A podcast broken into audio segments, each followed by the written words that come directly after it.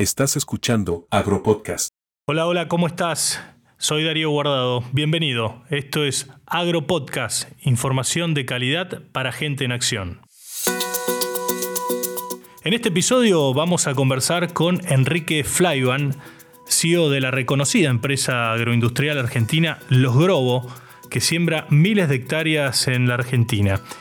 Con Flyban vamos a hablar de cómo ve el país a pocas semanas de la elección presidencial y qué opina de la agroindustria y qué perspectivas ve para el mediano plazo para este sector tan dinámico de la economía argentina.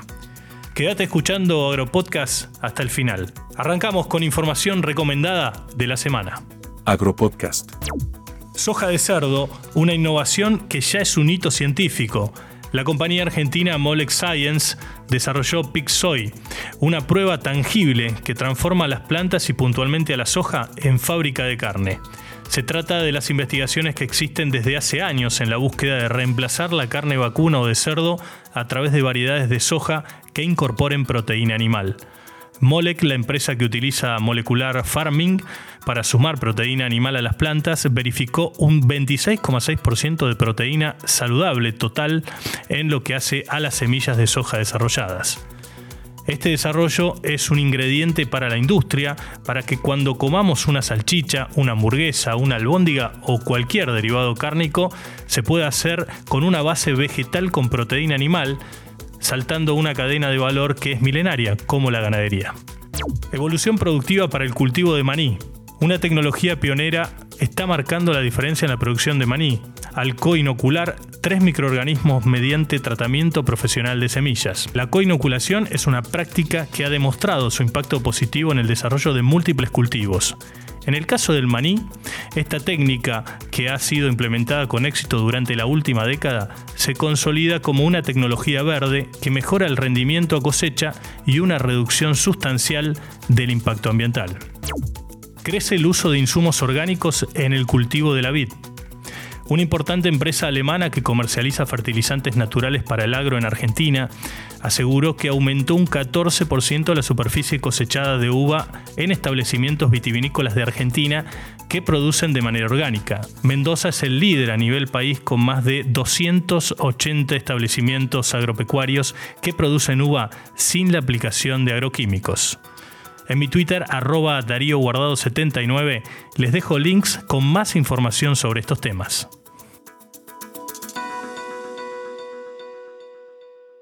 Bueno, ya nos acompaña Enrique Flyban, CEO de la reconocida empresa agropecuaria Los Grobo, ¿no? que se hizo conocida por Gustavo Grobo Copatel y después obviamente por el prestigio que fue ganando en el mercado argentino a través de lo que es la producción agropecuaria y también a través de, una de sus empresas proveedoras de insumos. Gracias por estar con nosotros, Enrique, aquí en, el estudio de Agropodcast. Hola Darío, muchas gracias por la invitación, un gusto realmente. ¿Cómo estás viendo al, al país y ¿Y qué crees que puede llegar a afectar esta situación de incertidumbre que se vive tanto en lo económico como en lo político en medio de un proceso electoral? Puntualmente, ¿cómo, cómo lo ves que afecta al campo? Bueno, buena pregunta para empezar y romper el hielo, ¿no? Este, el país, a ver, yo, nosotros somos este, optimistas por naturaleza en el largo plazo. Creo que para eso seguimos apostando a, a seguir creciendo y a seguir invirtiendo en el país. En el corto plazo creo que la situación es muy compleja, muy delicada la coyuntura. Los próximos meses este, son muy, muy delicados. Primero en el sector porque la lluvia no termina de venir, entonces este, las perspectivas para girasol y trigo y cebada no son lo que se preveían y esto está demorando también un poco la, siembra de la gruesa. ¿no? Eh, y la macroeconomía bastante compleja con, con una inflación muy alta un tipo de cambio que si bien el gobierno lo tiene pisado, este, todos sabemos que algo va a pasar, pero no sabemos cuándo ni cómo, y realmente manejar esa incertidumbre es muy muy compleja en el cortísimo plazo, a lo que me refiero son los próximos dos, tres, cuatro, cinco meses. ¿no? Este, pasado eso, yo creo que viene una, una gran oportunidad para la Argentina, va a haber que saber aprovecharla, ¿no? Vos recién mencionaste una palabra clave, digamos, invertir. Eh, ¿Cómo está el clima de negocios pese a todo este contexto que estamos viviendo? Y el clima de negocios está, por un lado, un poco apesadumbrado, ¿no? Por lo que está pasando. Por otro lado, hay muchas ganas de pasar rápido lo que fue la sequía y, pasar la, la, coyuntura. Hay una gran necesidad en todos de setear nuestra cabeza en lo que venga para adelante este, y pasar este, este momento. Entonces, eh, las perspectivas para adelante, como repito, son, son buenas. Tenemos nosotros planes importantes de seguir creciendo. Creo que el mercado lo, eh, está ahí, las oportunidades están ahí. Eh, y el agro es el sector más dinámico de la economía argentina. Argentina necesita dólares y el agro es el primer sector que le puede dar esos dólares a la Argentina. Por eso nosotros apostamos a estar ahí para, cuando venga ese momento. Y ese momento puede llegar, recién decías, ves meses muy complicados por delante, pero que el mediano plazo es positivo. Ya hemos tenido aquí incluso economistas que nos dijeron lo mismo, que el futuro este, a mediano plazo para Argentina puede ser muy bueno. ¿Cómo ves el tema del clima? Se está hablando de, que viene el fenómeno El Niño con lluvias por encima de los registros normales, pero se viene retrasando, ¿no? Se hablaba ya hace tres o cuatro meses atrás que venía sigue sin aparecer esa lluvia tan abundante. ¿Crees que si llegan esas lluvias se va a reaccionar el campo, el productor va a poder sembrar, se va a tener una cosecha mucho más importante que el año pasado y por supuesto generar todo lo que derrama el campo, ¿no? Porque no solo es el productor, sino el interior profundo, los pueblos, el comerciante, todos los que viven indirecta y directamente del campo. Totalmente, mira, yo creo que los productores son héroes en la Argentina, ¿no? Porque pase lo que pase, al final siempre terminan sembrando, siempre terminan invirtiendo, siempre terminan apostando por el país y apostando para la cosecha que viene. Em, el niño viene atrasado, o las lluvias vienen atrasadas, las temperaturas son las adecuadas en el océano, con lo cual eh, todos los modelos indican que va a llover en este, en este próximo trimestre. Todavía estamos a tiempo a que, a que las lluvias este, terminen acompañando básicamente a lo que es la cosecha gruesa. ¿no? La, fina no va a ser lo esperado, como decía, pero al igual que el año pasado, que también hubo un momento de, incertidumbre con, la sequía, al final la fina fue bastante mala. Este, los productores apostaron y, todos este, invirtieron y fueron a la campaña. Y creo que este año lo que va a pasar es lo mismo. Probablemente el maíz sea más, más maíz tardío que, temprano, pero prontamente seguramente algunos ya están decidiendo sobre soja de primera y en algún momento esperando para meter la soja de segundo también. Pero las expectativas son buenas respecto a lo que puede pasar. Sí, sí, sí y, bastante mejor que lo que fue la campaña pasada, sin ninguna duda. Bueno, venimos del fondo del mar. Exacto, por eso digo, por eso digo, exactamente. O sea, la recuperación va a estar, pero bueno, lo importante es tratar de llegar, imagino, ¿no? A pero va a ser nivel más, de Pero va a ser más importante que la del año pasado, sin duda eso, sin duda eso. A, ver, Enrique, eh, muchos productores nos escuchan, empresarios del sector, y por ahí este, es interesante saber qué piensa una persona que toma decisiones como vos en una empresa muy importante para, la agroindustria argentina como los Grobo, que tiene un reconocimiento incluso este, importante en la sociedad. ¿Qué, cómo, ¿Cómo es conducir este tipo de empresa que se hizo bastante reconocida, justamente como mencionamos antes, con Gustavo Grobopatel, que era una persona bastante mediática, ¿no? Se lo veía eh, seguido no solo en medios agropecuarios, sino en, en los medios de comunicación en general. Eh, tenía un perfil alto en ese sentido. ¿Cómo es conducir una empresa de estas características?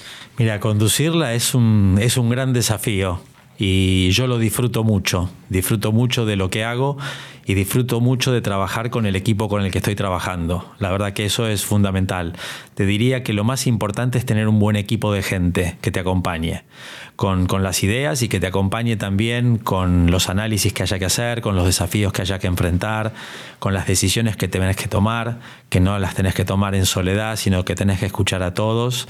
Eh, hay mucha gente con mucha experiencia en, la industria, en los globos, gente que lo hizo grande de toda la vida y la verdad que eh, hay que escuchar a todos, ¿no? Y hay que tener hoy en día creo que un ojo muy, muy eh, avispado en, el tema financiero, ¿no? Y a veces, en este caso, los que tenemos más años que otros, tenemos experiencia de haber vivido batallas complicadas en el pasado en la Argentina. Este, yo siempre digo que son como los Marines, ¿no? Este, van a todas las guerras y, tienen cicatrices de haber pasado muchas guerras, ¿no? Y entonces, entre la gran experiencia de la gente que hizo grande a los globos, más eh, los que peinamos algunas canas y tenemos cicatrices de otras batallas, creo que es una linda combinación como para poder este, continuar con este desafío. ¿no? ¿Cuántos empleados tiene hoy la empresa? hoy la empresa tiene 700 empleados. Distribuidos en distintos puntos del país. Sí, están estamos distribuidos prácticamente en cinco provincias en la Argentina, con lo cual también es un gran desafío tener alineada toda la tropa, ¿no? Porque, porque tenés que llegar con el mensaje y tiene que estar muy, muy vivo hasta el que está en el último lugar más lejos del centro de decisiones, ¿no? Porque en definitiva vos tenés a toda la gente desperdigada en las cinco regiones, en estas cinco provincias, y todos están haciendo negocios en distintos lugares y en distintos momentos, ¿no? Y lo importante de cuando uno hace el negocio, eh, no solamente vender y hacer un margen, sino aparte dar un buen asesoramiento y demás, sino también es cómo dejas ese negocio expuesto frente a lo que pueda ser una devaluación, una inflación o lo que sea, ¿no? Entonces hoy tiene que haber una combinación entre una asistencia técnica y un conocimiento técnico de qué es lo que estás vendiendo o el asesoramiento que estás dando y un gran conocimiento financiero para no meter la pata, ¿no?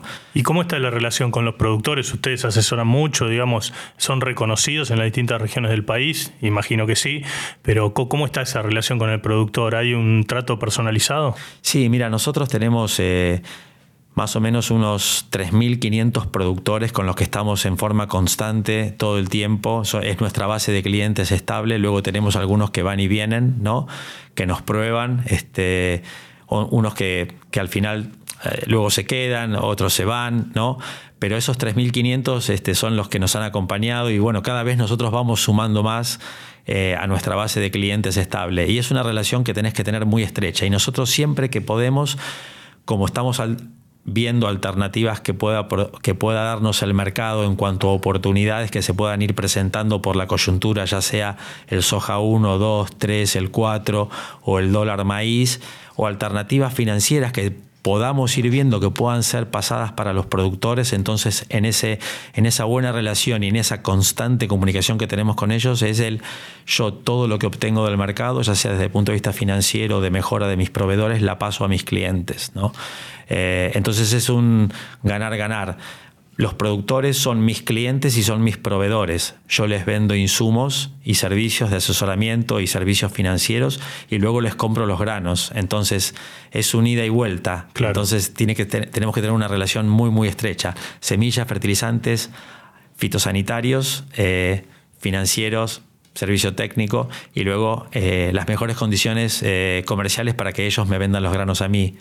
Y a ver cómo es hoy el, modelo de negocio de los Grobos, teniendo en cuenta que en su momento, cuando estaba Gustavo Grobo Copatel, está expandido a otros países de la región como Uruguay, Paraguay, ahora está más concentrado en el mercado argentino.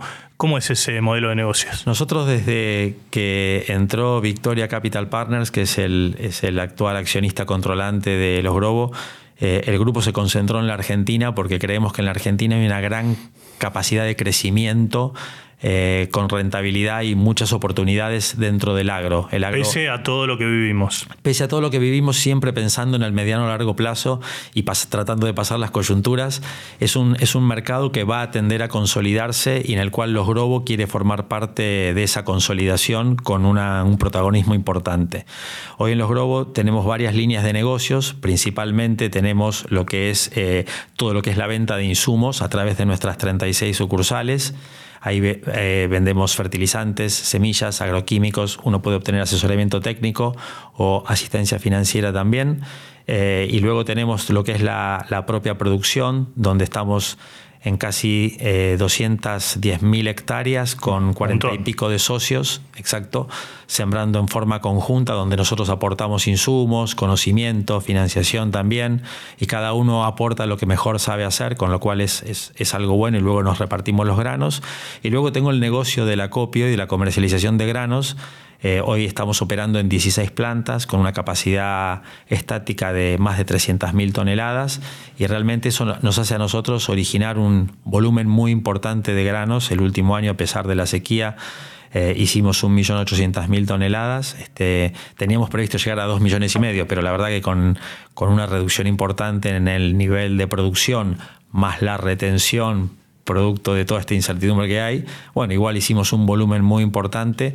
Este, esas son nuestras primeras eh, tres líneas de negocios. Luego tenemos un negocio vinculado al trigo a través del molino Canepa que también nos permite tener un leverage importante en ese, en ese negocio. ¿no? Entonces, este, bueno, manejar todos estos negocios que se van eh, retroalimentando entre sí, porque más insumos vendo, más granos eh, comercializo y acopio, eh, más siembro, más aporto de insumos, más granos tengo. Entonces es como, es un círculo virtuoso el que tenemos. Ese es nuestro modelo de negocio. ¿Cómo, cómo nos ven desde afuera? Seguramente has viajado y has visto otros sistemas de producción similares o distintos a la Argentina, eh, países grandes productores como Estados Unidos, Brasil o la misma Unión Europea.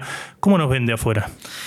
Nos ven como un país complejo a la Argentina, ¿no? Nos ven muy complejo. Hoy eh, Argentina ha salido un poco del radar de los, de los grandes eh, inversores en el tema en el tema agro, excepto lo que es la parte, obviamente, no vinculada a lo que es la, exportación, el crashing de la soja, eh, o lo que es este eh, la fabricación de fitosanitarios o el aporte de fertilizantes, ¿no? Pero lo que es la, lo que es la propia producción, este, el productor, ese, eso es una persona que no se la puede este, reemplazar. Y no es fácil conseguir fondos para quienes quieren invertir en producción, ¿no?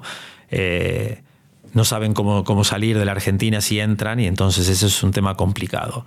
Y por las cuestiones que han sido de público conocimiento en los últimos años, cuando uno mira a Brasil, y yo siempre miro a Brasil porque, porque lo, miré siempre de los últimos 30 años que trabajo. Eh, uno ve lo que era y lo que es y realmente eh, se saca el sombrero frente a todo lo que ellos han logrado, ¿no? Y viendo que Argentina podría, podría haber estado en un lugar muy cercano a lo que hoy está Brasil, ¿no? Entonces hoy, hoy muchos inversores miran mucho más a Brasil que a la Argentina, pero pero creo que pasando la coyuntura, este, Argentina tiene muchas posibilidades de ofrecer mucho a los inversores, con lo cual es, administrar bien las cosas y, poder ofrecer una seguridad para que quien quiere invertir pueda hacerlo libremente, este, invirtiendo y, y sacando la renta que corresponda, ¿no? Mm. Eh, recién mencionabas a Brasil eh, como un ejemplo, ¿no? A seguir. ¿Cuál es la diferencia entre la Argentina y Brasil? ¿Es política nada más? ¿Son las políticas de Estado que se aplican o hay otras cosas? Mira, el, Brasil, el brasileño es una, es una persona que hace 30 años pensaba en dólares como nosotros y desde hace más de casi 20 años solo piensa en reales. Es verdad. O sea, ellos tenían el mismo problema que nosotros, todos despreciaban su, su propia moneda y hoy ahí es, eh, nadie ve un dólar, ¿no? Y el famoso, acá es cambio, cambio, allá era troco, troco. Ya no escuchás en las calles troco, troco porque ya nadie, nadie cambia dólares, o sea, todo el mundo piensa en reales. De hecho, el real se ha revaluado, ¿no? Eh, y eso es eh, un gran logro que han tenido ellos, con una estabilidad macroeconómica y política muy importante eh, y un respeto a, las inversiones y a las, y a las reglas, más allá de que tienen un sistema impositivo muy complejo, eh, aún así eh, ellos tienen un músculo y, realmente el brasileño piensa siempre en Brasil. O sea, ellos piensan y siguen invirtiendo en Brasil, ¿no? Este, obviamente debe haber muchos brasileños que tienen su dinero afuera, pero pero el, brasileño es una persona que siempre va, como ellos dicen, va para Frenchy, ¿no? Y entonces este, eh, hoy por eso nos han sacado tanta ventaja en lo que es producción. Argentina ya, por ejemplo, no marca precio en el tema de la soja. De hecho, la sequía no ha impactado en el precio mundial de la soja como lo hubiera hecho hace 10 o 15 años. Eh, Brasil ha tenido una, una cosecha récord que ha, puesto en el mercado. Ha superado a Estados Unidos incluso. Claro, ¿no? Y lo que ha traído de más respecto al año pasado es lo que nosotros dejamos de producir, con lo cual este, tampoco impactó, ¿no? Y hoy le compite a Estados Unidos de una manera impresionante, ¿no? Entonces, eh, esa es la pena que yo, que yo siento de lo que nos falta. Pero pero, pero la batalla no está perdida acá. Tenemos la posibilidad todavía de, seguir para adelante. Y curiosamente eso pasa en Brasil pese a las distintas ideologías políticas, porque hubo gobiernos de derecha, gobiernos de izquierda, pero hay ciertas políticas como que se mantienen sin, sin que nadie las toque, digamos, pues está claro que eso es política de Estado. Exacto, yo creo que ellos aprendieron de, sus propios errores, ¿no? de lo que fue la inflación, las devaluaciones eh, imprevisibles, eh, la tasa de interés volátil. Eh, yo creo que todo eso ellos lo aprendieron y es como que es un pacto. Vos podés correrte un poco para la izquierda o para la derecha, pero creo que la línea recta es la que, lo, que los, lo que los llevó a ellos con objetivos claros desde todo punto de vista. Entonces, hoy por eso es que que yo admiro mucho a, Brasil, ¿no? Y entonces estamos viendo también lo que pasa en el mercado del agro allá y yo creo que nosotros tenemos mucho para hacer y mucho para, para copiar, a pesar de que las cosas son diferentes, ¿no? Ellos necesitan mucho más fertilizantes y el paquete tecnológico que necesitan es mucho mayor al nuestro. Nosotros tenemos encima esa ventaja. naturales, tenemos un eh, suelo privilegiado. Exacto, pero bueno, ellos no tienen las, las retenciones, ¿no? Y, y eso es todo dinero que va y, va a, reinvertir en el propio sector. ¿Qué opinas de las retenciones? Ya que me lo, me lo mencionaste, te lo pregunto. En algún momento es un impuesto distorsivo, o sea, muy importante para el sector cuando entre la brecha y la cambiaria y, las retenciones es,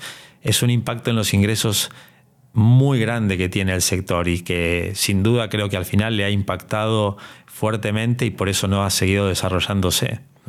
¿Es el eh, principal problema hoy que existe en el agro para hacer negocios, esas dos variables? Yo te diría que hay varios, esos son dos importantes, pero el principal te diría el manejo de la macroeconomía. O sea, yo no puedo tener, yo no puedo operar sin retenciones y sin brechas si la macroeconomía no está no está ordenada. Entonces, primero me parece que hay que ordenar la macroeconomía y luego el resto de las variables se van a ir ordenando y el sistema impositivo se va a ir acomodando. ¿no? Eh, hoy, por ejemplo, a todos los que exportamos, porque nosotros estamos en una industria donde eh, producimos alimentos que van a consumo local y a exportaciones, ¿no? Este, la inflación local que hemos tenido en dólares ha sido muy significativa por, eso de pisar el tipo de cambio. ¿no? Entonces eso ha eh, impactado mucho en nuestra competitividad. O sea, nuestros costos fijos son muy grandes en términos de dólar banco nación. ¿no? A pesar de la devaluación de este 13 de agosto, eh, la inflación ya en 45 días se comió esa, esa, ventaja competitiva que pudo haber dado para la economía. ¿no? Entonces, eh, eso es importante también. Este, cualquiera que compite con el exterior este, está en una situación muy, muy compleja porque los costos internos han subido enormemente. Mm. Eh, ¿Cómo ves entonces en los próximos años al agro? ¿Qué rol crees que va a tener para la recuperación de la Argentina? Yo creo que es eh, siempre, yo, también este, trabajé muchos años en, en la industria de la energía y tanto el agro como la energía, la minería, la, la, industria del conocimiento son eh, sectores que pueden traer dólares a la Argentina. Me parece que el agro siempre es el primero. ¿Por qué? Porque, porque hay miles de productores. Por la este, velocidad también de generar. Exacto, exacto. O sea, la velocidad. Y, y, por quién invierte. O sea, invierten los privados. Invierten los privados y siempre invierten. O sea, pase lo que pase, siempre invierte, siempre se siembra difícilmente alguien quede sin sembrar.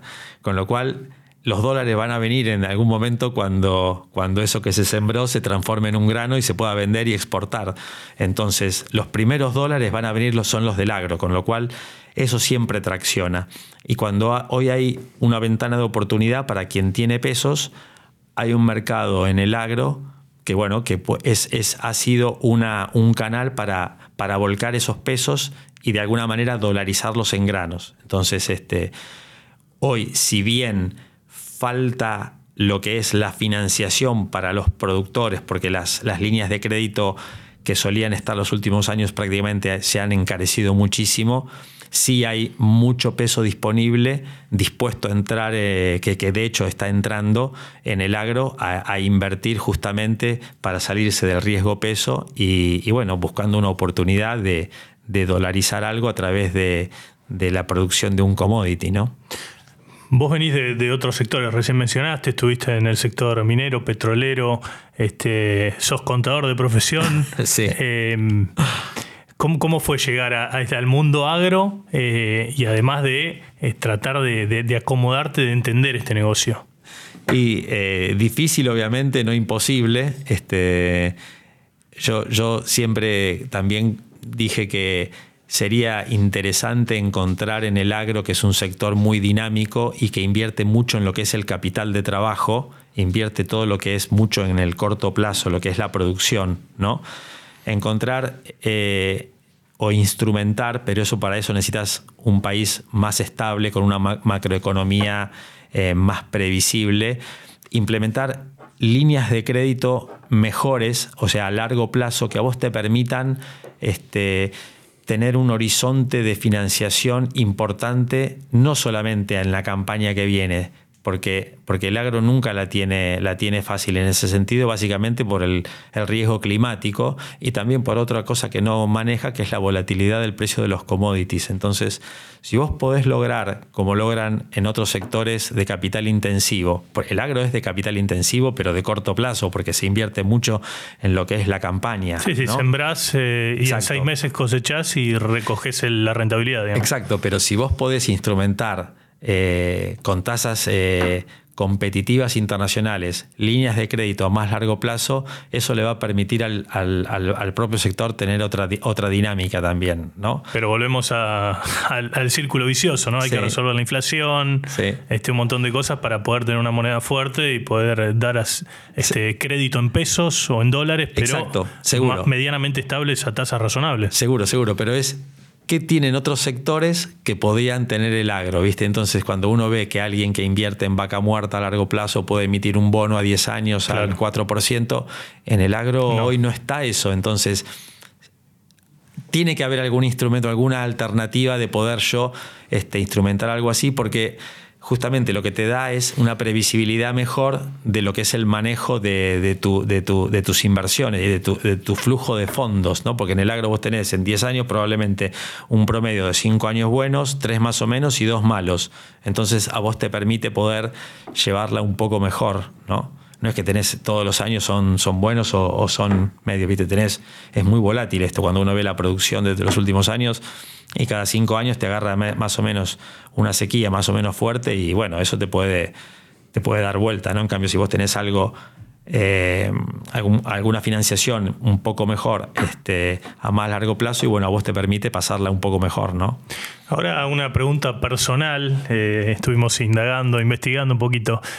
Eh, ¿Es cierto que soñabas con ser piloto de la Fórmula 1? Ah, ¿Cómo terminaste? ¿Como contador y ahora en el agro, en una de las empresas más importantes de la Argentina? Sí, sí, sí, es verdad. A mí de chiquito me gustaba Meteoro, eh, entonces, este, era, ese era mi dibujito animado preferido y bueno, me gustaba correr kartings y demás, pero bueno, nada, nunca nada competitivo, sino siempre me gustaron los autos mucho y bueno, siempre soñé con eso hasta que me dijeron que bueno, que había que tener mucho dinero para hacerlo, con lo cual me dediqué, a, el sueño me dediqué a estudiar.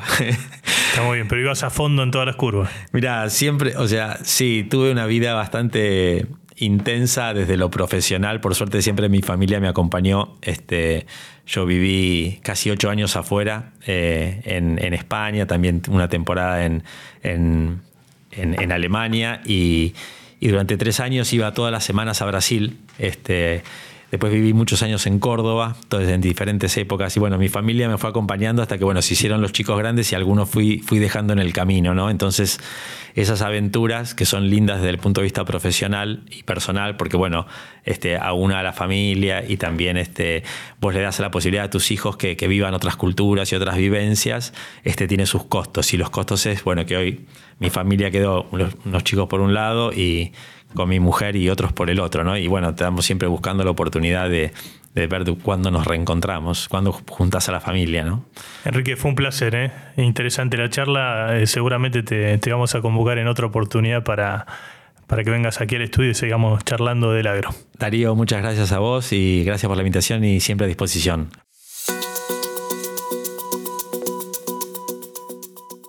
Bueno, llegamos al final de otro episodio de Agro Podcast. Te agradecemos que nos hayas escuchado y como siempre te esperamos dentro de siete días cuando publiquemos un nuevo episodio. Chau, que la pases muy bien. Escuchaste Agro Podcast. Conducción, Darío Guardado. Producción, Big Tecnia, Contenidos Digitales.